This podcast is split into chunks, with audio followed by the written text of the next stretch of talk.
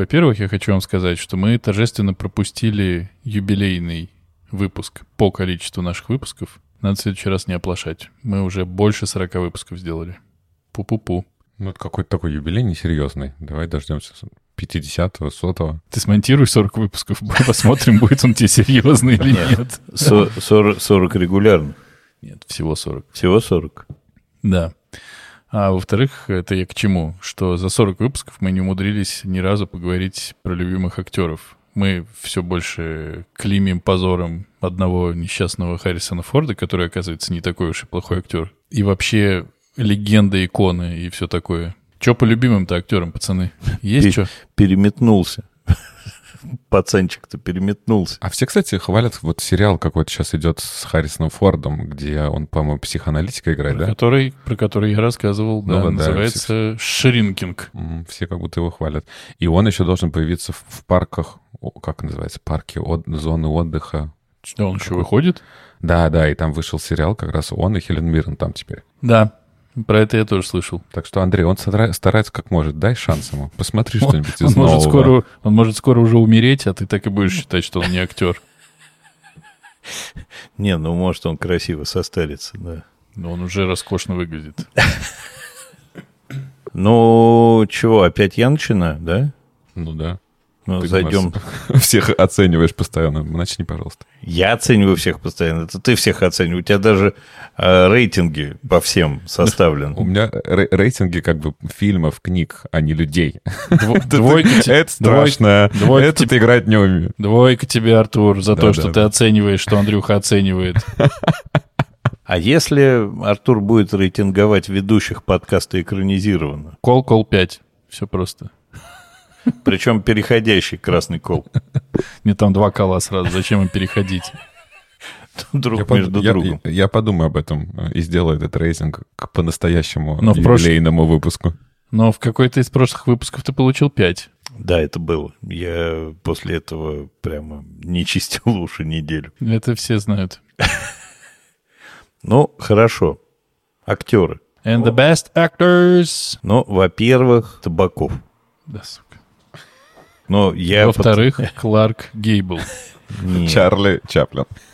не, но у меня... э, Ну, традиционно сначала мы по русским советским актерам. Но на самом деле я могу зарубиться прямо вот в советских актерах, потому что там и Кикабидзе, там и Зиновий Герц, там и Миронов, там и Ширвин, там и... Да и Михалков, на самом деле. Да и Что тут говорить? Что уж. И Меньшиков, и... Да, блин, Броневой. Вот. А Я, наверное, оставлю двоих. Я оставлю Табакова и Броневого. Вот как-то так. Значит, из нерусских. Я забыл, кто, кто был в рекламе э, Калнинш. Как у него фамилия? Был такой прибалтийский актер. Такой очень красивый, м- с мужественным лицом. Я не знаю. Но он еще говорил вот так. Это хорошо. Да не вот так! Да, ладно. Ты просто начал говорить про нерусских актеров, я думал. Я их так сейчас перебираю. Стивен Фрай Так. и вот вертелся в голове. Вертелся и увертелся. Вертелся на языке. Актер идет. голове, не, у меня в голове сначала вертелся. А Мел Гибсон так себе с точки зрения. Ваш любимый актер. Актер, Мел да. Гибсон. Не люблю его. Это ты так всегда начинаешь. Стивен Фрай и давайте, наверное, вот Де Ниро, Роберт наш. И получилось у тебя, значит, четыре любимых Четыре. актера. Не нашим, не вашим. Но получается еще Калнинш. Кто это? Да, сука. Ну, вы, я сам подумал сначала, что я его выдумал, но он есть, да. Ивар Калнин, Калнинш, если быть точным. Вот как он выглядит. Неужели вы его не знаете? Покажи, Дэн. Он очень напоминает Микеле Плачеда. В Спруте играл. Хорошо. Такой был, икона стиля. Хорошо, ладно. Не зашел вам Ивар Калнинш, я его сам тогда выберу. Я на четверых остановился. Давайте, Артур. жгите дальше. Слушайте, прям сложный вопрос. Есть большое количество, которых я не люблю. Могу добавить к Форду. Не то, что не люблю, но как-то мне не очень нравится. Сюда входит Бен Аффлек у меня, э, сюда входит Брэдли Купер. Я прям вообще не переношу почему-то фильмы с Брэдли Купером. А из любимых я вот тоже долго думал и могу выделить всего двоих. Первое — это Адам Драйвер. Тут даже не скорее по сколько он сам крутой, но и сколько все фильмы, в которых он играет, прям вообще классно. Я уже пять тысяч раз упоминал Аннет, но если кто-то пропустил все 38 выпусков, то, пожалуйста, посмотрите Аннет с Адамом Драйвером. Это прям э, гениальная работа, э, еще к тому же мюзикл. А второй — это Эдди Редмайн, который э, играл э, Стивена Хокинга, да, например, или там «Девушка Дании», или «Магнолия». Есть такой фильм, мне кажется, одна из первых ролей, где его Джулиана Мурс возвращает. Прекрасный актер. Вот, сейчас у него еще вышел фильм с Джессикой Честейн, что-то там про няню, как-то, что-то, медбрат какой-то, няня. Моя прекрасная няня, да. Да, да, там Честейн и Эдди Редмейн играет. Вот. Еще он, понятное дело, в «Фантастических тварях», сам фильм идет куда-то не туда, а он очень прекрасный какой-то такой естественный, приятный очень. Вот, и еще третьим я бы, наверное, выделил Эзру Миллера, потому что, ну, он куда-то совсем полетел не туда. Вот у него раньше было три каких-то очень крутых фильма, прям супер запоминающихся. Вот, но сейчас дождемся Флэша, посмотрим, реабилитируется ли он. За предыдущих Флэшей? А он не играл. Ну, он играл только же как бы, у него не было персонального фильма, да, он только играл в Снайдерских, э, угу. вариациях. Вот, поэтому как-то так. Я думал, что это уже второй флеш выходит с ним, разве нет? Нет, первый. Они всего переносили, переносили, доснимали, да переснимали. А потом останавливали из-за всех его скандалов, но вот скоро должны выпустить. А mm-hmm. я еще двух хочу добавить. У меня в тот раз женщин было шесть. Я вспомнил еще двух своих любимых. Это Эдвард Нортон и Дэвид Линч. Я не знаю, кто такой Дэвид Линч. Здрасте, приехали. Режиссер такой. Твин Пик снял, Малхон Драйв. Просто мне казалось, мы актеров обсуждаем. Я тут... Он в этом самом, в Твин Пиксе снимался, играл ФБРовского начальника, и он там бомбический абсолютно. Он играет глухого начальника, такого глуховатого. Вот. Но он настолько харизматичный и классный, и так там все вытягивает, я прям от него балдел. Я балдю. А у тебя что, Дэн? Про кого я могу сказать, наверное, что точно, мне кажется, человек ни разу не ошибся, по крайней мере, я э, все фильмы, которые я с ним видел, э, считаю крутыми. Это, конечно, Леонардо Ди Каприо. Мне кажется, что он, ну, типа вот золотой фонд нашего современного Голливуда. Как будто бы, когда ты смотришь фильм с Ди Каприо, у тебя вообще нет вопросов. У меня, по крайней мере, точно. Обожаю совершенно, конечно же, Брэдли Купера потому что он чудесный, прекрасный, замечательный актер. И вообще, как нам повезло быть его современниками. И от тебя, Артур, в особенности. Из наших, конечно, супер всегда крутым как-то оказывается Меньшиков. Хотя самого Меньшикова я люблю гораздо меньше, чем то, что он играет. Я бы, наверное, еще сказал про Марлона Брандо, который какой-то просто сумасшедший, ну, в смысле, во всех смыслах. Он, он очень крутой, очень сумасшедший. И кого-нибудь надо еще одного, Наверное, если по супер старым типам таким смотреть, и по одному фильму, который я посмотрел и был что-то как-то сильно в восторге, это Аль Пачино. Ну, потому что я как посмотрел, как это «Собачий полдень» называется, Сидни Люмит, по-моему, фильм. И он охреневший совершенно. Супер крутой. Вроде очень простой, вроде очень какой-то такой локальный, но очень крутой. Если кто не смотрел, обязательно советую посмотреть. Как-то так. Но... А еще же, блин, Олдман есть. А еще есть Олдман, еще есть Янковский, Абдулов и куча всех а С женщинами людей. как-то почему-то было проще. А есть такое, что когда ты про женщин говоришь, ты про внешность. Это, ну, что внешность имеет значение, хотя Ирина зеленая. Сейчас и обидел, обидел, обидел человека просто ни за что. Да нет, но я... Но это просто подтверждение того, что мой выбор основан не на внешних данных и не на вот этой вот модной мордашки, а на каких-то глубоких вообще переживаниях. Так, ну что, у нас кончились простые темы для обсуждений, дальше будет хуже, я так понимаю.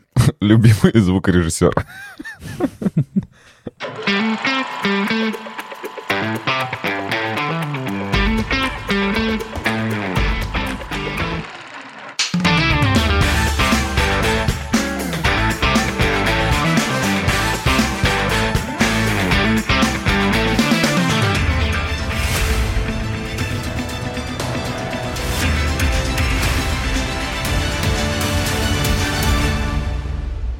Всем привет! Это подкаст «Экранизировано». Здесь мы обсуждаем книги, которые стали фильмами, и фильмы, которые когда-то были книгами.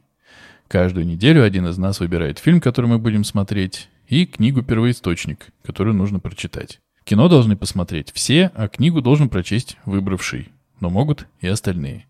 Очень важно. Обсуждаем мы все и со всеми спойлерами. ЖЦ... ЗЧ... Экрип... Ахзё! И я все же люблю собак. Зовут тебя так, да? Угу. А меня зовут Андрей, и я бы сейчас позвонил какому-нибудь другу. А меня зовут Артур. Я бы, конечно, остановился на несгораемой сумме. В тысячу рупий? Конечно. А что Денис, а что ты сказал? Можешь пояснить? Меня зовут Денис. Это на каком? На хинди было? Нет. А ты книжку-то прочитал? Я это прочитал. А точно я понял, А конца? ты в, в Да, конце да. там п- Да, я прочитал? переставлял, да-да. В анаграммы играл, да. Как вы, возможно, догадались, прочитав название нашего выпуска, сегодня мы обсуждаем роман индийского писателя Викаса Сварупа, который называется в нашем переводе «Вопрос-ответ». По-английски он называется Q&A. Роман написан в 2005 году, ну, вышел в 2005 году. И фильм Дэнни Бойла и его сорежиссерки Лавлин Тандан «Миллионер из трущоб», который вышел, если я не ошибаюсь, в 2008 году. И на него упал шкаф с Оскарами. За сегодняшнее светопреставление ответственен у нас, по большей части, конечно, Артур, поэтому он сам и расскажет эту простую, коротенькую, незамысловатую книжицу И фильм нам потом. всем. И фильм потом к выводам и рекомендациям. Ну, тогда начнем с рекомендаций, чтобы время не терять. Как-то в очередной подготовке когда для подкастов я отсматривал всех победителей Оскара за адаптированный сценарий. Там я узнал, что есть книга. Я, например, не знал об этом. Вы знали? Я не знал. Вот мы как-то обсуждали, что вы не смотрите, то, что все смотрят. У меня почему-то «Миллионер из трущоб» стоял таким блоком, и я его не смотрел Стоял категорически. Боком, да. Я его не смотрел категорически, потому что думал, что это будет какое-то унылое говно. Поэтому я даже не думал про ту экранизацию, не экранизация и вообще, что с ним делать, пока не появился Артур Олегович. Очень, очень рад я, да. Сам, короче, удивил своему выбору, но давайте тебе расскажу кратко, о чем эта книга. Планирую поставить рекорд по скорости пересказа. Ну-ка, амбициозненько. Смотрите внимательно, да. А, Значит, в центре у нас повествования молодой человек, которого зовут э, Рама Мухаммед Тамас. Он э, живет в современной Индии, э, и вся книга начинается с того, что его притаскивают в полицейский участок э, и начинают э, э, допрашивать на предмет того, как он выиграл э, в телевизионной викторине «Кто хочет стать миллиардером». В версии книги она так называется. На этом допросе присутствуют как полицейские, так и представители э, этой телеигры, э, и мы узнаем, что он действительно победил в этой игре, но его подозревают в жульничестве, что, возможно, в зале сидел какой-то помощник или кто-то ему подсказывал в ухо или еще как-то, и они пытаются добиться от него правды, как это произошло. Также мы узнаем, что на самом деле э, у... это первый выпуск этой викторины, и у них тупо нет денег, чтобы ему заплатить, поэтому они э, стараются вот найти какое-то ос- основание для того, чтобы ему не платить, а обвинить его в мошенничестве. И в конце допросов в кабинет врывается молодая девушка, которая говорит, что она э, является адвокатом этого парня и просит его срочно освободить, иначе она там донесет о том, что они тут творят всякие беззаконные вещи. Э, Девушка забирает его к себе, привозит его домой и просит все же честно ей признаться, как он ответил на все вопросы. Он начинает рассказывать э, историю своей жизни э, абсолютно в разнобой и э, объясняет, как он узнал тот или иной ответ в течение своей жизни. Таких историй, если я правильно помню, типа 10 или 11. Вот, и каждая эта история, они идут не в хронологическом порядке, это просто эпизоды из его жизни, с помощью которых мы как раз узнаем о судьбе этого парня. Мы узнаем, что он является подкидышем, его оставили в католической церкви, э, и его воспитывал католический э, а- английский священник, который э, научил его говорить на английском. Потом мы узнаем какие-то истории не такие важные, но тоже очень интересные, как, например, со своим другом э, он ходил в кино, э, и друг был влюблен в одного болливудского актера, и, к сожалению своему, узнал, что э, этот актер оказался го- гомосексуалом. Есть, конечно, очень важная история, истории о том, как он был в детском приюте, и в этом приюте из детей делали таких уродов, чтобы они смогли лучше зарабатывать на милостыне и лучше попрошайничали деньги, но ему удалось это избежать. Мы узнаем, как он классно работал гидом, экскурсоводом возле Тадж-Махала. Это, наверное, самая смешная история, как он понахватался разных фактов, и потом за, за деньги рассказывал туристам полуфакты, полу то, то, что он домыслил. Есть такая еще одна большая история, как он, опять же, в Тадж-Махале в городе влюбляется в молодую девушку, которая проститутка, и пытается ее выкупить, собирает на это деньги. Вот, и таким образом мы как раз понимаем, как ему естественным путем в жизни запомнились какие-то факты, и на этих вопросах и была построена викторина. Поэтому он действительно никого не обманывал, но знал ответы на эти вопросы. Точка.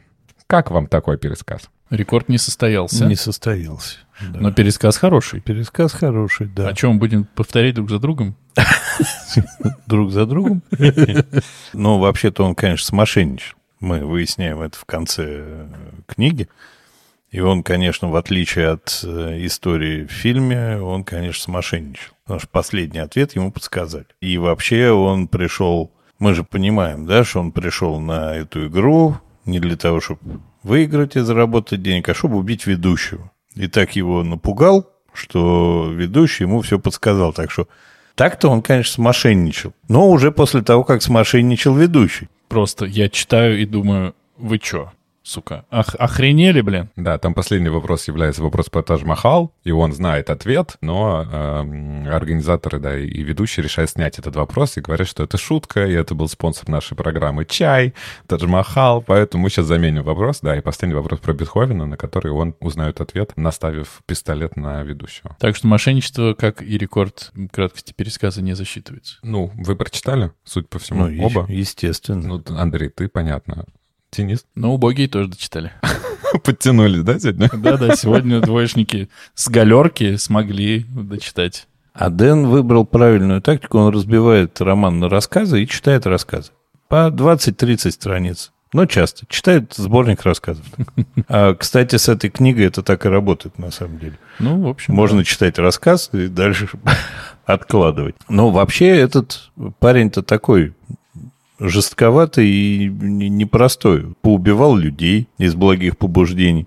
И вообще редиска такая. Ну, как мы выясняем, непонятно, убивал ли он или нет. Не, ну одного он бил-бил, не добил, а второго-то грабителя убил, я так понимаю. Но при этом его адвоката, она же потом проверяет, и никаких э, нету свидетельств того, что он правда убил. Понятно, что это могли скрыть, потому что это был какой-то, да, налетчик или там, я не знаю, пассажиры в купе могли куда-нибудь тело, неясно, да. Но у нас нет стопроцентных доказательств, что он э, все же убийца. Но вообще эта книга в купе с фильмом, про что мы поговорим потом, они, конечно, засовывают Шантарам в серьезную задницу так-то. Но роман, наверное, Обоих нет. Шантарамов, я бы Обоих сказал. Шантарамов, да. Ну, потому что это действительно Индия, это действительно вся вот эта и нищета, и боль, и разделение, и, что удивительно, неожиданное обогащение, какие-то взлеты, падения. То есть он весь такой на волнах, вся его жизнь. Он где-то зарабатывает, потом теряет. То он очень мягок и так добр ко всем, то он жестче, то он... Ну, в общем, какие-то волны жуткие совершенно. И это очень классно. Мне роман очень понравился, честно говоря. Ну, я читал сначала, думал, что я его не прочитаю, а потом начал читать и перестал так думать. я даже, признаюсь нашим любезным слушателям, попросил в том числе и поэтому перенести запись, потому что я не успевал, чтобы успеть прочитать, потому что мне тоже очень понравилось. Единственное, что, ну, он, конечно, немножко такой, как бы, притянутый за уши все, что там происходит, но очень обаятельно. Я мало смотрел болливудских фильмов, но это как будто бы болливудский фильм, только без песен. Ну, то есть все там, э, это дочка того, на самом деле сестра этого, и вот она давным-давно потерянного брата, а тут мама, которая папу давно еще тоже, и вот это все, и танцуют, и поют. Это очень круто. Ну, потому что вот когда выясняется, что адвокат — это та девушка, которую он спас, это, ну, это кайф. Но ты понимаешь, что это вот немножечко цепляется, что с одной стороны вот настоящая Индия, ну, как бы, как нам кажется, не бывавшим в настоящей Индии. А с другой стороны, вот это вот немножечко все же сказочность. Но он очень обаятельный и очень классный главный герой. Конечно, чем-то мне всю дорогу это напоминало Фореста Гампа который, ну, Форест Гамп, который оказывался во всех как будто бы знаковых событиях своего времени, совершенно просто на пофиг так пролетал мимо. Здесь тоже, здесь знаковые события послужили как бы тому, чтобы он выиграл суперприз, супер-мега-приз и все такое. Очень классный, очень легко читается. Мне кажется, он супер классно переведен. Я получил большое удовольствие. А по поводу жестокости, да, вот в сравнении с фильмом, ну, блин, про фильм отдельно ну, поговорим. Да, в, фильме э, все по книге, только по-другому, да. Мне тоже очень понравилась книга, и понятно, что, с одной стороны, это такая э, э, развлекательная билетристика, а с другой стороны, там очень много поднимается вопросов супер актуальных, супер злободневных. Согласен, что быстро читается, все очень динамично. Я пытался немножко еще расставить в своей голове по порядку вот эти все его истории, потому что не, не, я не до конца понимал, что зачем идет, но потом оно все как-то, естественно, складывается в одну картинку, оценку, и, по сути, это не так важно, да, какое событие перед каким произошло. Там есть, которые цепляются друг за друга, а есть, которые, ну, по сути, ну, произошли и произошли. Из э, каких-то самых, наверное, важных э, тем, которые здесь есть, и, к сожалению, вообще нету в фильме, это тема, конечно, религия, да, не, не зря нашего главного героя вот так зовут, э, в его имени три э, религии, и неоднократно он говорит о том, что все люди, неважно, какая у них религия, абсолютно равны, вся кровь у нас одинаковая, и ему приходится в некоторых случаях представляться разными своими именами, чтобы да, избежать каких-то конфликтов, когда в Индии идут как раз вот эта война между мусульманами и индусами. Поэтому очень такая классная тема, что все мы вне религии, мы все одинаковые. Мне прям очень понравилось. Плюс, конечно, я уже в прошлый раз э, вам рассказывал, как мне всегда нравятся книги про бедных, э, сирых и убогих. Тут прям на подбор, что герой, что все его окружение, можно прямо обнять и вместе с ним плакать. Вот, но при этом мне очень понравился вот этот образ матери, который у него всегда возникает в голове, как он его всегда докручивает и представляет э, что-то новое, да, у него сохранились только какие-то воспоминания, то ли он себе придумал, как его мать отнесла как раз к этому католическому священнику, и вот он вспоминает вот этот образ э, какой-то черноволосой девушки, которая оставляет ребенка, и каждый раз он себе что-то добавляет, а потом на нее напали, а потом она убежала, а потом она оказалась то-то и то-то, и, конечно, это очень классно. Плюс очень крутая тема про вот эту актрису, да, в одной из, э, в одной из историй мы узнаем, что он нанимается после того, как они как раз бегают из вот этого приюта для детей-попрошаек, он становится э, слугой у одной актрисы, которая вышла в тираж, ей там под 40 лет, и она уже нигде э, не снимается, а если ее зовут э, в новый фильм, это только играть мам главного, главных героев, с чем она не может тоже никак сойтись. Это тоже такая супер актуальная тема, постоянно до сих пор сейчас обсуждается, да, и, и на Оскаре, и, и везде, где только нет. Очень тоже крутая. Ну и, конечно, вот этот его друг Шанкар, это просто довел меня до слез. Если вы слышали представление э, как раз Дениса, э, да, то этот мальчик, который говорил на каком-то тарабарском языке, никто его не понимал, там тоже очень душесчипательная история, и, к сожалению, он умирает, потому что от бешенства, да, потому что его укусила собака, и в конце, в послесловии от переводчика, мы узнаем, что это не просто какой-то набор букв, а что это такой шрифт, и у него просто сбился, как это, я не знаю, как сказать, речевой регистр. Вот, Шифр. И если бы да, шифры, если потом э, вернуться э, и знать, как читать это, то ты, конечно, ну, я, по крайней мере, опять плакал по второму кругу, когда ты читаешь, что на самом деле он с самого начала, да, здоровается с вот этой злой помещицей, которая оказывается у мамы, и все это очень-очень душесчипательно. Не знаю, я прям находился под настоянным э, напряжением, с одной стороны. Я, ну, ты в самом начале узнаешь концовку, да, и ты понимаешь, что, ну, в принципе, он выбрался из всех этих передряг, но все равно ты ему сопереживаешь. Вот там все, не знаю, читали ли вы «Маленькую жизнь» или нет, да, но все говорят, что там главному герою, ну, столько досталось, осталось, что просто столько нормального человека не вытянуть. Ну вот Арам и Мухаммед Томас как будто бы претерпел намного больше тягот в жизни, э, и я прям очень сопереживал ему. И еще у меня была такая Э, странная затея. Я каждый раз пытался предугадать, какой вопрос ему зададут на викторине. То есть ты читаешь рассказ, да, вот он, ага, в Тадж-Махале вот такие-то факты, а что же его спросят? А его там спрашивают, в случае про Тадж-Махал вы про него и спросили, но бывали там такие главы, про которые ты не знаешь, о чем его спросят. Это тоже добавляло как-то интереса.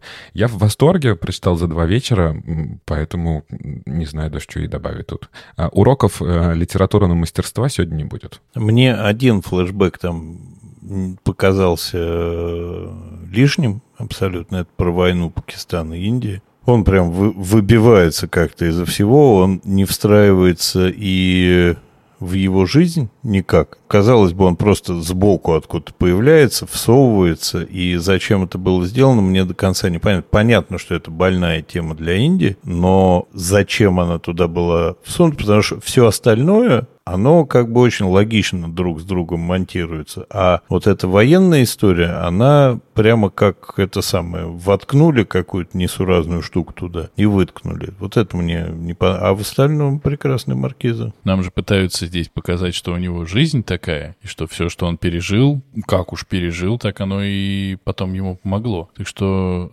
ну, в принципе, война достаточно неудобно торчит в любой жизни и в любом рассказе, если это, это рассказ правда. про войну. Вот. Да, если это жизнь про войну сейчас, да. Ну, короче говоря, нет, мне кажется, что... Ну, я вот как раз хотел вас, вас спросить, пока Артур рассказывал, но решил не перебивать в какой-то веке. Вам сразу показалось, что этот солдат врет или нет? Ну, это было очевидно. Это по всем раскладам. Он к этому подводил. Это было понятно.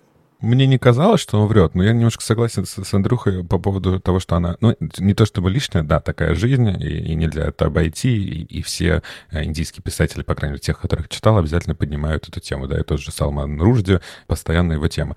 А, единственное, что она как бы... Он совсем в ней не присутствует, да, то есть вот, она как вот, бы со да, стороны... Не, не, не про него. Да, то есть это просто он услышал, услышал, и как, может быть, в этом она стилистически выбивается, но также она, она важная. Моя самая любимая при этом история, это, конечно, про куклу Вуду. Вот уж, вот уж, конечно, чушь полная. И ты что, ожидаешь, что я тебе в этом поверю? Да я тебе просто рассказываю, как было. Мы же друзья, пьяные не врут никогда, да. У меня, когда я читал, было ощущение, что как мы сейчас поговорим про нее, а с другой стороны... А, непонятно, о чем говорить.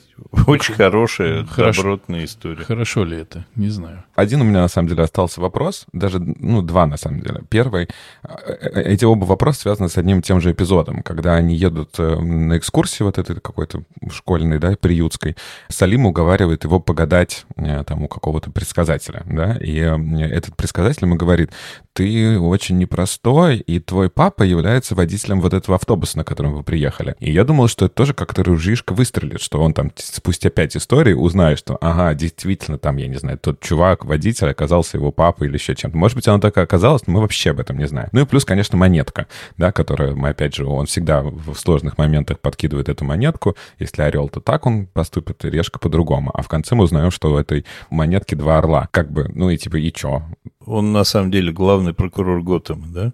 Ну, получается так. Ну да, то есть получается, что он всегда говорит про какую-то судьбу, и так предначертано, и все такое, но по факту он принимает решение. И это круто, а это опять же меняет перспективу, да, то, что он ничего не отпускает на волю случая, но как-то вот это, ну, немножко обман ты в этом чувствуешь, что немножко всех дурил. Вот всегда орел выпадал. То, что касается э, водителя автобуса, мне кажется, сцена очень прозрачная и понятная. То есть нам показывают, что этот предсказатель мошенник, потому что это все было сказано для того, чтобы вытащить из э, ребят деньги. Все, больше ни для чего. И они его высмеяли на эту тему вот только для этого. Но, с другой стороны, прикольно, что по большому счету он запускает судьбы отчасти. Он сказал Салиму, что ты будешь актером, а Салим стал актером потому что ему так сказали. Ну и потому что его друг разбогател, купил киностудию и дает ему главную роль. Но тут вопрос в том, что в первую очередь судьба или там все остальное, просто, ну, чисто если рассуждать как очень красиво, то ему как будто запустили вот это все. Вот, э, ты будешь актером. Ему могли сказать, ты будешь шахтером. Он, о, круто, буду шахтером. Может, и стал бы. Вот в чем прикол. И про главного -то героя тоже сказали. У тебя сложная судьба. Ну, блин, не поспоришь. Нахрен. А вообще вот после ваших вот этих вот всех комментариев, которые вы сейчас дали, может быть, он и есть судьба? Вот я и хотел сказать, что он немножко еще такой Питер Гринуй. Или не Питер, как его звали? Жан-Батист. Жан-Батист Гриной, что он такой тоже а, а ангел смерти. То есть в каждой главе вокруг него кто-то мрет. И, и, или он к этому причастен, или э, судьба, опять же, как-то э, справедливо поступает, типа, да, смерти Мамана вот этого. Это, кстати, тоже очень мне было обидно, и я так рад, что по сказочному всех плохих убили, всех хороших наградили. Вот, может быть, правда, он какой-то вот такой сам э, достаточно судьбоносный, и все поступки э, несут большие последствия. Но он, ну, Иванушка дурачок в кавычках. Емеля, не знаю. Он, он реально сказочный персонаж. Прикол, выяснили. Потому что, правда, все плохие разом торжественно умерли, убиты, сами отвалились, допились до чертиков и все такое. Все хорошие, вот они, пожалуйста, все хорошие. Проститутка, а, а надо говорить секс-работница, как мы знаем, но тогда еще проститутка, она взяла и отказалась от всего. Кстати, тоже, ведь она ему в любви в ответно призналась не за деньги. Ну, то есть, когда у него не было никаких денег, она просто сказала, да, я тебя люблю. Это круто.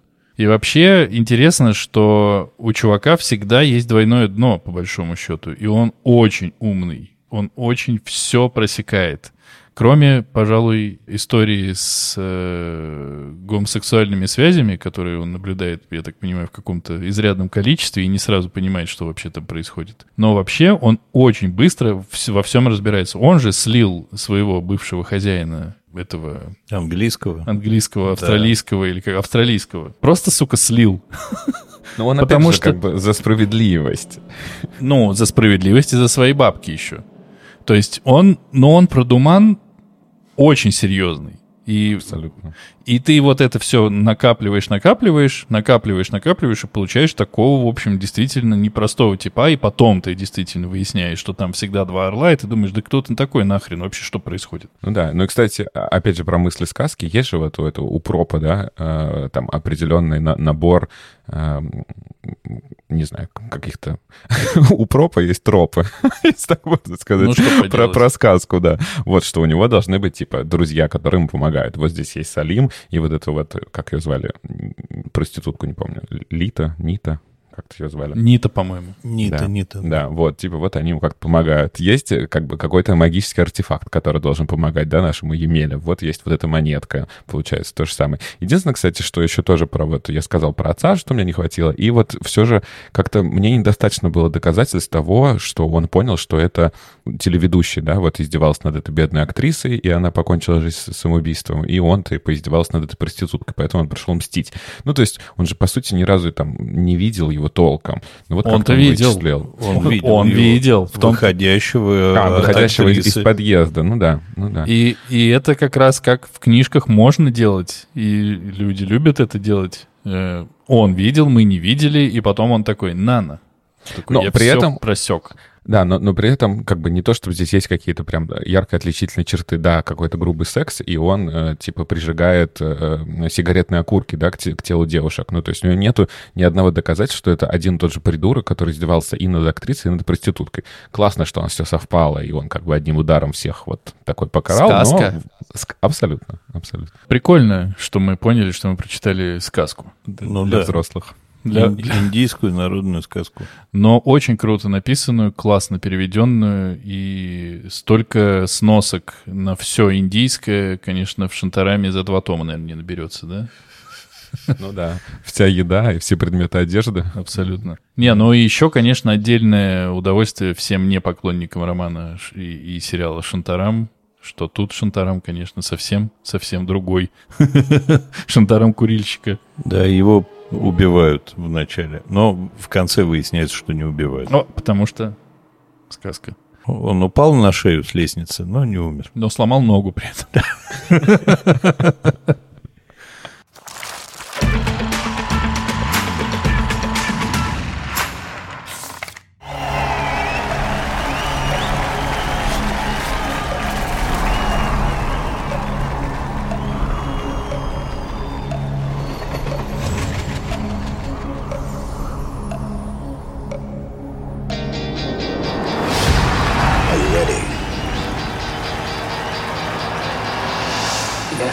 2008 году миру предстал фильм, экранизация романа, который снимал Дэнни Бойл. И, если я правильно понял по титрам, э, ему помогала индийская женщина, которая э, и сделала этот фильм настолько, как бы, как будто бы с запахом карри, вот я так скажу. Это. Да, неплохо. Потому что кроме Кари я ничего не знаю. Да-да, она, она в титрах значится как э, сорежиссер как раз индийской части, и она является директором по кастингу. То есть она, видимо, как раз отвечала за все это. Что можно сказать, чтобы не, не, не упарываться пересказом сюжета? Книга э, точнее фильм, сильно повторяет структуру книги в том плане, что у нас есть главный герой, из жизни которого э, берутся ответы на вопросы для шоу «Кто хочет стать в этом случае миллионером», который конкретно здесь франшиза обычного, кто хочет стать миллионером, невыдуманная, я так понимаю, для Индии, кто хочет стать миллиардером. Там, там просто у них такая девальвация постоянно. Поэтому это та, та же франшиза. Там единственное, что не было помощи зала, да, а все остальное это ничем не отличается. Да, там был 50 на 50, звонок другу, и что еще? Помощь Все. зала. Нет, в книге зала. нету, в книге А, в нет книге? помощи В зала. книге Только- нет, в книге да. спасительные лодки. Ну, Ну, они, да, они по-английски называют спасительные лодки. Это просто у нас в русском они подсказки, а так-то они, да, life safe, что-то там. В общем, эм, сценаристы, точнее, сценарист э, решил, что почему бы ему не совместить, точнее, не выдумать родного брата для нашего героя, которого здесь зовут вовсе даже Джамал, и вместо его классного, почти уже приближающегося к святости, которого он все время спасает, близкого друга Салима сделать из Салима брата, э, старшего, злобного, противоречивого и заканчивающего свою жизнь достаточно трагично, а, решили, что нужно, чтобы мама была, и маму нужно на глазах у изумленной публики. Очень, кстати, красивая актриса, и нужно ее грохнуть во время восстания, во- точнее, во время нападения религиозного, как раз, кстати, ты говоришь, Артур, религии не было, вот тебе, пожалуйста, с религией половина всего началось. Да, ну и, естественно, зачем нам усложнять историю, что он влюбился в проститутку, которую теперь принято называть секс-работницей. Мы сделаем еще одну сироту, э, которую братья повстречали на своем пути и с ней каким-то образом пытаются дружить.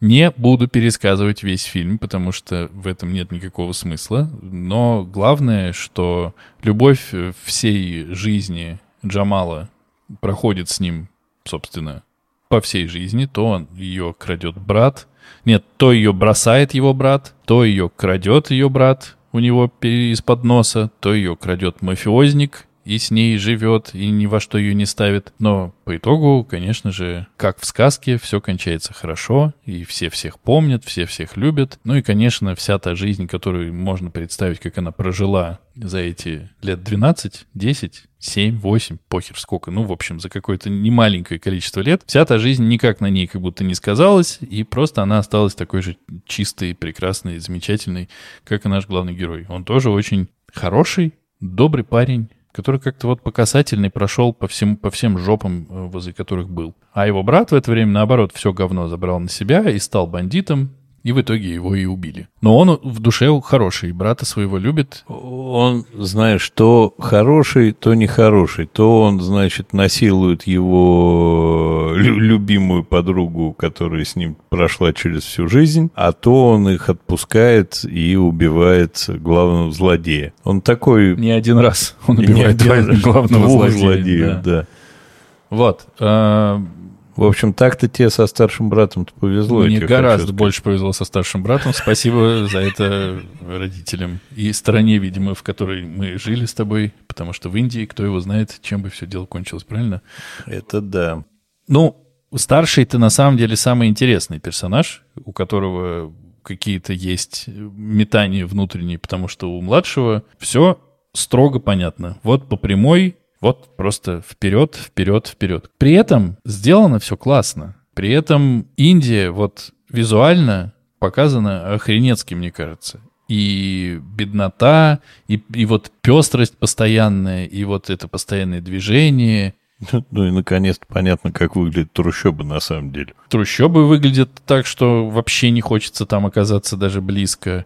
И, и звук, и картинка, и все. Про картинку я там еще, наверное, если не забуду, отдельно скажу. Короче, очень красивый фильм, очень красивый, очень классно снятый, который, мне кажется, слабее получился, чем роман. Вот такое мое мнение. Пока что дальше, пожалуйста, налетайте. А он еще более э, сказка, слащавостью и какой-то вот этой... Да, при всем при том, что там есть вот этот Салим, который такой негодный негодяй, но при этом э, вся история более слащавая, чем в книге. То есть такой гигантской трагедии там не прослеживается. И, казалось бы, все, что вокруг главных героев происходит, как Дэн правильно сказал, на них никак не отражается. Они вот идут себе, идут по фильму, и только лучше становится. А у меня претензия одна основная есть к фильму по кастингу, потому что есть актер, которого нужно было заменить, я знаю на кого, на Деброва.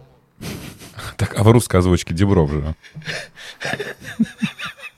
А я смотрел меня, младшие товарищи, как мы выяснили, заставляют все смотреть на языке оригинала. И я теперь не знаю, кто на самом деле говорит их голосами. Тебе младшие товарищи просто предлагают получить гораздо больше удовольствия. А так Дебров был бы. Ничего хорошего в этом не вижу совершенно. Потому что это прям вот его роль. Прямо вот он оттуда такой мерзкий, гадкий. Когда я выбирал этот фильм, я думал, что я получу такое же удовольствие, как я получил, когда его смотрел вот сколько там, 15 лет назад. Но я прям вчера был очень расстроен, когда я его стал пересматривать. Полфильма я останавливал и кричал сам себе, уж я один в комнате сидел. Это не по книге, этого не было, все не так, он его не брат. Он, это не он любил этого актера, это Салим любил актера. Ну, то есть я ворчал прям постоянно. Так, так всегда происходит, когда ты так сильно полюбил, да, оригинал, что потом тебе очень сложно смотреть на то, как это перенесено на экран. И я прям не уверен, что я остался доволен всем, что произошло. Мне понравилось, что они все это изменили, чтобы история получилась такая как бы единая, да, и здесь нет ни одной вот эм, как раз ни одного эпизода, который ни к чему нас не приводит. То есть все, все эпизоды — это одна долгая история его взросления. Но при этом тут у меня как бы такое же, понятно, что это сказка, и сейчас глупо это обсуждать, но все равно. То есть получается, что все вопросы ему в жизни, они приходили ровно по мере его взросления, да, то есть как бы первый вопрос в самом маленьком детстве, детстве, э, в самом раннем детстве, второй вопрос чуть позже и так далее. То есть ему прям жизнь хронологически готовила как бы к записи. Вот, это вот мой такой основной вопрос. Картинка, да, мне понравилась. Она такая немножко вся в дымке, как я себе представляю Индию. Но мне не понравилось, что за чушь была с субтитрами. Это вот прям вот так вот действительно вот в прокат выходил фильм, да, с английскими субтитрами, которые вот так вот по экрану как-то бегают, когда герои говорят на хинди, да, у нас английские субтитры идут вот так вот как угодно. Потом второй вопрос у меня. Почему дети говорят на хинди, а взрослые говорят на английском. И никто, сука, не говорит на маратхе, а мы-то знаем. Мы это все говорим на маратхе уже чуть-чуть. Может быть, а, а, это опять оправдано, когда он там э, э, является сотрудником колл-центра, да, это какой-то интернациональный колл-центр, там все говорят на английском, окей. Когда, может быть, записывается на телевидение, хотя тоже вопрос, как будто бы центральное телевидение все же на местном языке говорит, не знаю. Но при этом есть, короче, ситуация, когда они точно должны были говорить на своем родном языке, а они почему-то говорят на английском. Вот в полиции, например. Почему? Не знаю. Короче, вот есть у меня вот эти вопросы. Очень мне понравилась музыка. Понятно, что самое главное, да, вот эта песня, которая победила Оскар. Кстати, там было, было две мелодии, которые были номинированы э, сразу на номинацию как лучшая песня. Ну вот, что-то я немножко остался расстроен. Что мне понравилось чуть больше, чем в книге, это как раз-таки его причины, зачем он пошел на, на телевидение, да, то есть он, он потерял вот эту свою да, девушку прекрасную, не знал, как ее найти, и он решил, что если он появится в этой передаче, она его увидит и как-то с ним свяжется. Это как бы более реалистично получается, то есть его мотивация более ясна. То есть он не пришел убивать этого или запугивать этого ведущего, а все же э, пришел по другим причинам. Здесь мне оно понравилось больше. Так, а что вы хотите сказать мне про субтитры? Ну, у меня было написано, говорит на хинди, кажется так. Ну, у меня как-то так же, да. Но я могу... У меня ничего не бегало по экрану. Я могу предположить, почему они говорят на английском в большей части всего, что мы смотрим, потому что это английский фильм. Ну, это я не стебусь. Да ладно. Потому что просто его снимали не для Индии. Вот и все. И говорить они должны на английском. Ну, э, детей же они переводили при этом субтитрами. Ну, что-то переводили, но все равно очень много они, ну, блин, большинство э, все равно почему-то действительно говорят на английском, но почему Шерлок Холмс говорит на русском в исполнении Ливанова? Он не говорит полфильма на английском, а полфильма на русском. А, кстати, было прикольно, если бы он на хинди начал говорить. Ну, то, не знаю, может быть, Латика была как бы не, не индуска, а она там, что-то там, в этом какой-то смысл, не знаю. Тоже не очень понятно, когда он успел английский выучить. Ну, есть вопросы все равно как бы к логике всего происходящего. А, вот, при этом есть, конечно, как мы уже говорили, да, показаны настоящие трущобы, настоящая бедность, бедность, но при этом это тоже как-то показано немножко так легко, и ты даже улыбаешься от их хитрости, как, например, они делают воду. Как они из-под крана набирают воды, да, и заклеивают потом суперклеем крышку, чтобы получилась новая бутилированная вода. Или как они воруют обувь у Тадж-Махала, вот этих дебильных туристов, которые разуваются перед входом в Тадж-Махал, а, а потом можно пойти за угол и купить свою же обувь себе обратно. Вот. Ну, то есть это все, все хорошо, но зачем? Вот у меня такой вопрос, зачем очень многое поменялось? Ну, чтобы, да, наверное, была вот эта love story, чтобы получилось единое повествование, наверное, для этого. Ну, для этого, конечно. Но это получилось другая сказка. То есть они из книги взяли структуру, несколько э, этих самых элементов, которые легли в их историю нормально, вот, и просто сделали другую сказку. Совсем. Но при этом заметьте, что, что мы обсудили, что у главного героя книги дико тяжелая судьба. Во-первых, в смысле, что он пожил в трущобах, что ему пришлось убивать. Даже неважно, убивал он на самом деле или нет, но он совершал это действие. Как бы он убил Шантарама, даже несмотря на то, что тот не, тот не умер. Он застрелил грабителя в поезде, и это так или иначе его изменило. Он пришел совсем другим на шоу. Он готов был убить ведущего. Ну, то есть он взял с собой пистолет, чтобы убить человека хладнокровно. Кстати, грабителя он убивает довольно психопатически. То есть он же не сам его убивает, а представляет себе, что это ребенок маленький, да. выхватывает что-то и убивает, и видит себя с пистолетом потом. То есть, ну, это такой... Так поэтому мне казалось, что, может быть, убийства никакого не было, с учетом того, что еще... Здесь вопрос в том, что э, было оно или не было, для него оно было. И это его все равно изменило. А у нашего э, Дева Пателя прекрасного просто, ну, по большому счету, обычная жизнь индейца, который, да, конечно, пронырливый достаточно вместе со своим братом. Дети совершенно чудесные, кстати, мне кажется, это отдельно надо сказать. Дети прямо все восхитительные совершенно. И когда он бежит в гов... ну, когда он падает в говно, вылезает оттуда и бежит с этой фотографией. Ну вот, ну это же классно, это же здорово и весело, но на самом деле, конечно, не классно, не здорово и не Причем весело. не падает. Здесь он как Да, раз он совершает прыгает. поступок. Да. Он осознанно принимает решение, бросает монетку и прыгает в говно. Ну, то есть, действительно, вот, Артур, я с тобой согласен, он легко проходит, ну, я это и сам говорил, да, он легко проходит, и, ну, такой, не знаю, вот, вот это вот прямо жалко. Ну, то есть, его жизнь не изменила. Какая у него арка, какой он был, каким он стал, с чего он начал, ну, кроме того, что он был маленьким, а стал взрослым. Да, по большому счету, Ничего не поменялось. Ничего не поменялось. Понятно, что это такая, очевидно, такая задумка. Ну, я не верю, что они просто про, профукали эту тему. Но вот он и его возлюбленные просто умудрились через всю эту жесть пройти, ну, так, по большому счету, нетронутыми. нетронутыми. И все на себя взял его брат. Ну, я это уже говорил. Ну вот у меня как раз-таки к брату тоже очень много вопросов. Наверное, самый измененный герой, который прям совсем другой, да, не, не такой, как в книге. Там это мы видим, это маленький мальчик, который сначала увлекается и вот, э, вот этим актером, и поэтому мечтает тоже стать актером, как он ко всему этому идет, работает разносчиком еды, приходит ко всему, о чем мечтал. А здесь это какой-то придуршенный мальчик, который достаточно говнистый с самого начала, и у меня есть как бы вопросы. А, Он берет и убивает мамана. Это как бы классный, опять же, поступок, этот маман заслужил, но я не понимаю, почему он так это решил. То есть он-то особо даже не знал, что маман его сейчас хочет ослепить, и его спас его друг, и бла-бла. Ну, то есть как-то, не знаю, мне все это вот не связалось. А потом почему-то в конце он берет и все деньги засовывает в ванну, лежит в ванне и, и начинает стрелять. Зачем он деньги положил в эту ванну? Ну, Чтобы что- во-первых, чтобы- это красиво. Ну, скорее всего, так и было, да. Скорее всего, да. Вопрос другой. Не зачем он их туда положил, а почему они в ванной были. Он же их не носил из других комнат. Они прямо были в ванной, и он просто наполнил ванну. Ну, может, там какая-то у них нычка была, да. Ну, то есть непонятно все это. То есть то, что он стал бандитом, это как бы, на- наверное, классно, да, это опять же как история, вот есть Шантарама и вот того вот придуршного Абдулы, да? Абдулла его звали? Который вот такой в, в, зак- в законе под Кадурабхаем. Ну, потому что вот такое же, вот есть такой Шантарам, который типа добренький, а вот есть такой уже убийца, да, со своим каким-то кодексом. Здесь как бы то же самое. Два мальчика, вы, братья вы, в- жили в одних тех же условиях, но один там работает на кухне, работает в колл-центре, что-то пытается сделать доброе, а второй такой вот пошел по бандитской какой-то стезе. То есть, ну, наверное, нам опять же там противопоставляют. Ну, я что-то не, не, не поверил в это, во все. Мотивация мне его не ясна. Ну, то есть, возможно, просто придуршенный. Ну, то есть... Не, не с чем спорить. Да. Это как было с «Пролетаем гнездом кукушки» и как здесь. Я тоже смотрел фильм впервые где-то году в девятом, наверное, ну, в десятом. Да, может, прям в восьмом. Нет, он в девятом у нас выходил, простите.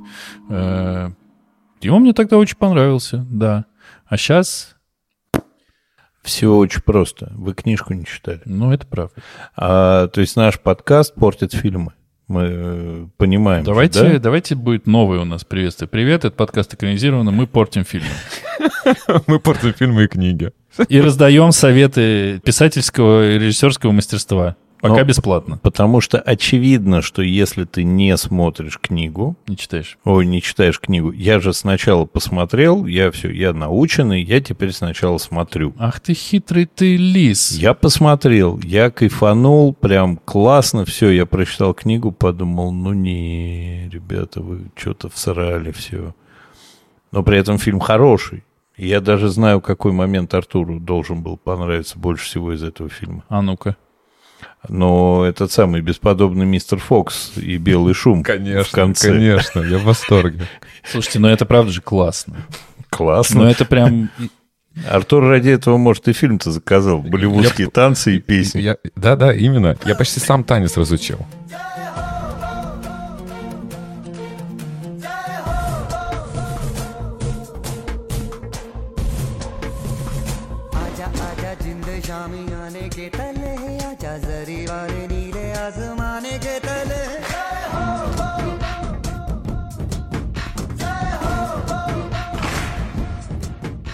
Да, песня мне понравилась больше всего. Андрей прав. А я смотрел фильм и вспоминал как раз, что только когда, ну, типа, скорее покажите мне побольше мучений детей, и Артур э, сойдет с ума просто от э, умиления, тоски и сочувствия, ну, тут, пожалуйста. А здесь их очень немного было. Да пофиг, действительно, глаза чуваку вынули. Не, на, на самом деле основная история с издевательством над детьми в этом фильме – это судьба э, героев, кото- ну, актеров, которые играли эту историю, всю, молодых, маленьких, они приехали, ничего не получили, потому что положили все в какой-то фонд, который им достанется после 16, что ли, лет. Родители э, главную героиню детскую пытались продать какому-то шейху за 200 тысяч, там чего-то долларов, рупий, не знаю. В общем, у них все очень по-индийски пошло. Вот у них прямо судьба как из книги. Причем с плохим концом, как будто бы. Ну, по крайней мере, не написанным еще. Еще хочется э, вот главного героя, как Дев Патель. Э, Можно тоже его добавить, конечно, в любимых актеров. Вот уж в классных фильмах он играет. И в «Лев» есть такой фильм с Николь Кидман. Есть и комедия э, «Отель Мариголд». Как во второй части как раз они все приезжают в Индию, он является почти единственным сотрудником этого отеля. И «Легенда о зеленом рыцаре», где он Гавейна играет. Ну, прям классный актер. Да. И, кстати, он еще, я посмотрел, что у него скоро выходит режиссерский дебют. Он там же сам будет играть. Э, называется Monkey Man. И это тоже будет что-то про современный Бумбай, как появился... Ну, там не говорит, что это супергерой, но как будто это такой современный супергерой, который будет как-то э, разбираться с криминальными авторитетами э, и горных бизнесов и, и- и всего в Мумбаи. И он же там играть будет? Да. Ну, мне Дэв Патель не нравится для, для протокола, потому что вот он-то, мне кажется, везде вполне себе одинаковый. Да И даже не в смысле, что он лицом как-то там играет или не играет, а в смысле, что он везде просто из того, что я видел, он какой-то одинаковый. Понятно, я видел мало, но в, зелё- в «Легенде о зеленом рыцаре» это точно такой же э, мальчик, который стал вот взрослым, такой же трусливенький какой-то в моментах, какой-то еще, фиг знает. Я вот хочу сказать, что... Что я хочу сказать? Две вещи я хочу вам сказать. Вещь номер один. Это будет очевидно. Фрида Пинто, которая играет взрослую Латику, она какой-то просто неземной красоты. Я помнил вроде, но тут что-то... Мы понимаем, кто устраивал кастинг. Лавлин Тандан просто... Блин. Это просто какой-то... Как это возможно? Я не понимаю. Очень-очень-очень красивая Фрида Пинто. И еще по визуальной части я, когда посмотрел... Ну да ладно, когда я прочитал, до того, как я посмотрел, я э, почитал, кто там работал в этом фильме, что мне показалось интересным, что оператор, которого зовут, конечно же, Энтони Дот Ментл, который вот снял всю эту жирноту, все, вот весь этот цвет, все вот это вот, все эти постановочные супер крутые кадры, супер такие, как бы замороченные, очень, очень выверенные. Он снимал фильм, который, если бы мы когда-нибудь еще обсуждали фильмы ужасов, я бы вспомнил Фильм называется «Торжество». Его снимал Томас Винтерберг. И это фильм, в котором никто не умер, в котором никого не убили, никому не отрезали ничего. Это фильм про то, как приехал, э, как собирается семейство на торжество по случаю, по-моему, юбилея батюшки. И это, я вам скажу, такая жесть, такой кошмар и ужас, что в общем-то, охренеешь. Почему я про него вспомнил, почему он отдельно как бы у меня в голове стоит. Это первый, по-моему, фильм из э, той самой «Догмы 95»,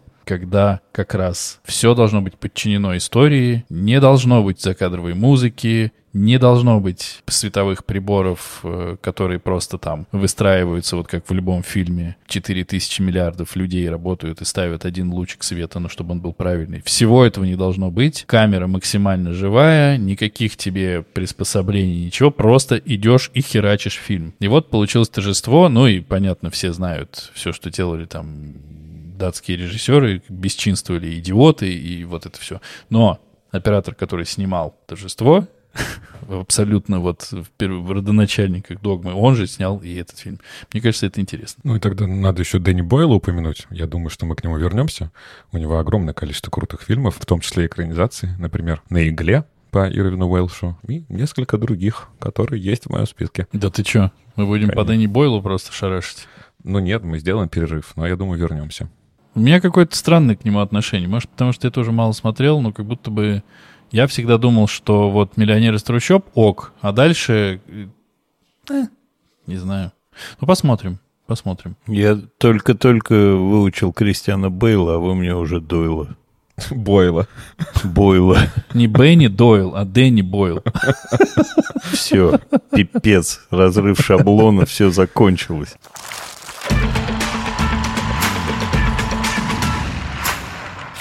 Так, ну, моя рекомендация очень простая. Э, книгу читайте обязательно, если вы, хотите что-то такое легкое, развлекательное, но при этом на очень серьезные темы, то э, книга «Вопрос-ответ» прям супер для этого подходит, читается легко. Я ее прочитал за 2-3 вечера. Э, легко, интересно, и грустно, и драматично, и все сразу.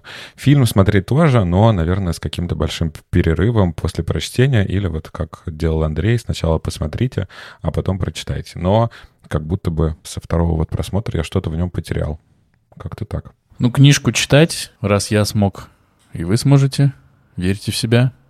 Фильм сто процентов смотреть, если еще нет. Ну да, блин, классно, что я просто повторяю все, что ты сказал. Сделайте либо большой перерыв до, либо прочитайте после. Но он очень красивый. Моя мысль какая была? Если я буду претендовать на оригинальность, чтобы не просто цитировать то, что сказал только что Артур, что вот совместить бы вот книжку да фильм с его визуальными кайфами, и получилась бы такая годнотень. Хотя 8 Оскаров он получил, да? Как будто бы тогда бы Оскаров на него не хватило. Да, если бы знали, из какого ссора. А мне не осталось вообще ничего, да? То есть все, всю рекомендацию расхватали. А, но это у нас становится вообще такой доброй традицией рекомендовать читать и смотреть отдельно и лучше в разные годы. Недоброй становится эта традиция. Вот. А ну, я прям присоединяюсь. Тут ничего не добавить, не убавить. Я, наверное, сначала бы рекомендовал смотреть, а потом, когда уляжется, почитать. Именно в такой последовательности. Потому что после того, как почитаешь, даже через какое-то время все равно, как это любит говорить Денисочка, жопа подгорать сильнее будет. Поэтому лучше посмотреть, кайфануть, а потом отдельно кайфануть от книжки. И вот э, два кайфа прямо в одном флаконе.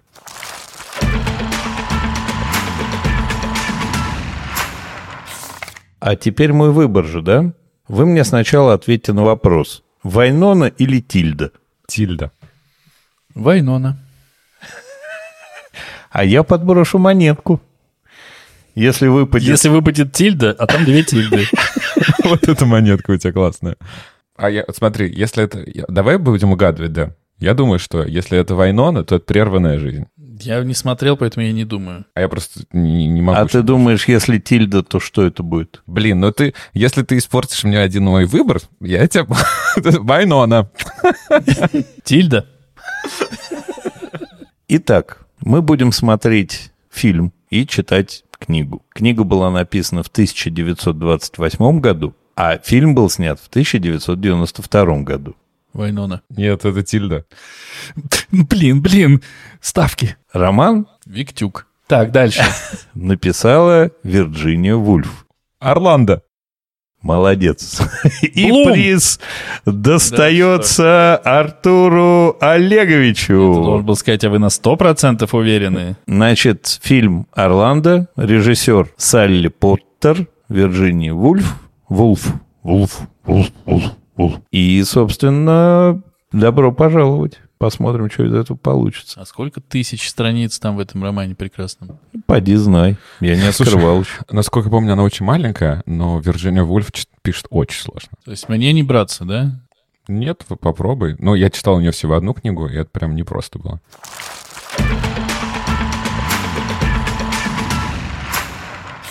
А мы напоминаем всем, что нас можно слушать на любой удобной подкаст-платформе. Подписывайтесь на нас в Apple подкастах, ставьте 5 звездочек, пишите нам свои комментарии и отзывы. Находите нас в Яндекс Музыке и ставьте сердечко, а также приходите в наши группы в Телеграме и в Инстаграме, где мы обсуждаем много всего интересного. На этом у нас все. Дорогие друзья, спасибо, что вы нас продолжаете слушать, что вас прибывает в наших рядах. И всем пока. Когда вы приезжаете в Индию, угостите человека вискарем. Они его очень любят. Иначе вы упадете на шею и сломаете себе ногу. Всем пока. Пока-пока.